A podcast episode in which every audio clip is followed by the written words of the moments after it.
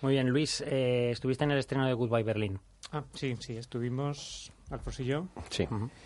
Y bueno, eh, Goodbye Berlin es, eh, está basado en un, en un libro de mucho éxito del, del alemán Wolfgang Herrndorf. A ver, a ver Perdón por la. Herrndorf. Wolfgang. no quiero escupir. Y que murió antes de ver cómo la novela se llevaba al cine. Mm, para llevarlo al cine se acudió a Fatih Akin, que es un director que estamos acostumbrados a verlo en grandes dramas tensos y, y áridos.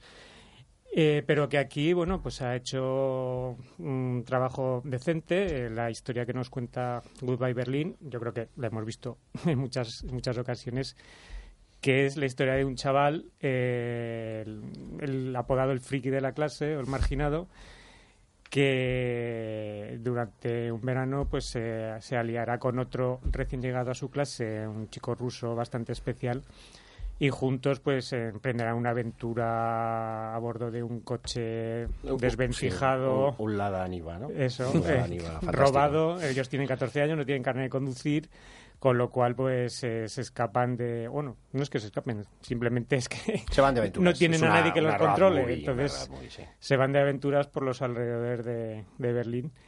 Y es un poco lo que les acontece en este, en este viaje. Es muy una película muy para...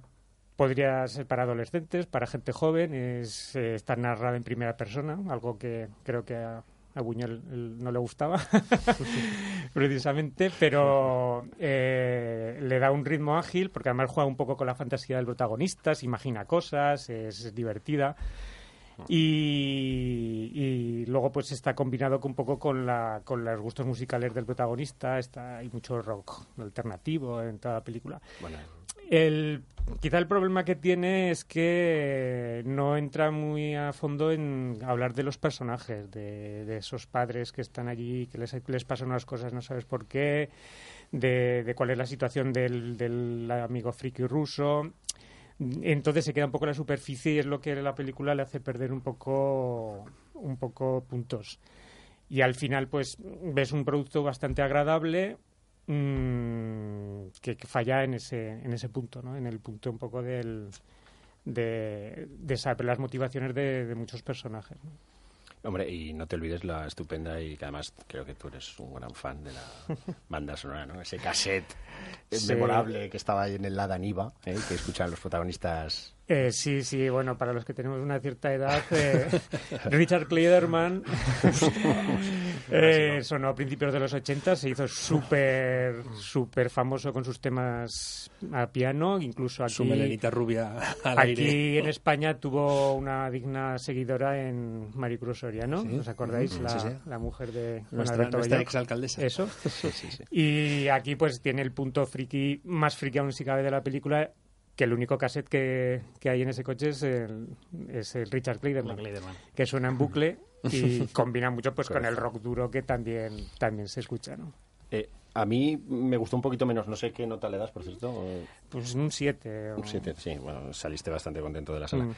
A mí me dejó un poquito más frío. La verdad que es una historia que te- termina, termina la película y no sé muy bien lo que... Bueno, sí, una historia de, de amistad, ¿no? De un poco de iniciática sobre este viaje de los dos chicos, sobre eh, no dejarse llevar un poco por las corrientes eh, más Convencionales, corrientes, sí. convencionales y habituales. Se ve como todos de en clase pues hacen todos la misma cosa, van a una fiesta y ellos un poco son los marginados y, y ellos pues eh, en esa marginación pues encontrarán el nexo de unión para generar una amistad entre ellos y para bueno pues aventurarse en situaciones y circunstancias rocambolescas no Eh, a mí por ejemplo y te lo comenté me acuerdo al salir del cine Sí. me gusta más casi cuando se ap- aparece el tercer personaje en acción que es eh, la chica que conocen en, el, en el trayecto y me gusta ese momento no sé si de primer amor porque ya su primer amor parece que estaba en clase no pero eh, no sé esa- ese momento en el que él pues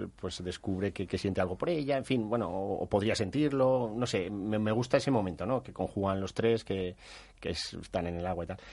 Pero, en fin, me esperaba más. Yo me esperaba bastante más de la película, me esperaba más de un filme de Fatih Akin, que, bueno, venimos de una película como El Padre, que si bien a la mayoría no le terminó de, de convencer, yo es una película que trata sobre el genocidio armenio y tal, y me parece que es muy, muy interesante. La vi en el Festival de Gijón hace tres años. Y, y me gustó ese cine, ese drama, ese, esa parte histórica, cosa que aquí pues no le termino de ver ni el ni la comedia ni el drama ni no sé no, queda un poco vacío yo desde luego la apruebo pero muy justita le daría un 5 Ujú. Está claro, sí, termino de decir que es verdad que estas películas de estas road movies tienen que, que servir para algo, ¿no? Es un viaje, estos viajes tienen que, que generar algo que les haga madurar y es verdad pues que es una cosa un poco un poco leve al final de la película. Es entretenida y está es divertida, es ágil y, y falla por lo que hemos comentado de los personajes y pero bueno. y los títulos de crédito yo Oh, oye, pues, lo, de lo es verdad, es verdad, lo que más verdad. me gustó casi de la película ¿eh? los títulos de crédito recomiendo Sí, sí, que sí. se queden a verlos Hay que quedarse que no o sea, son dos minutitos muy y interesante animados y tal muy- Pero no muy es porque haya escena postcrédito ni nada, sino porque merece la pena verlos. Mm, Bueno, sí, en realidad sí que es una escena postcrédito porque te lo, en vez de ponerlo con imágenes, te lo ponen con dibujos. sí es eh, en el transcurso de los títulos Está, bien, está bien. Muy bien, pues mientras vosotros estabais en viaje con el Lada y con el radiocassette, yo fui a ver a nuestra pelirroja favorita.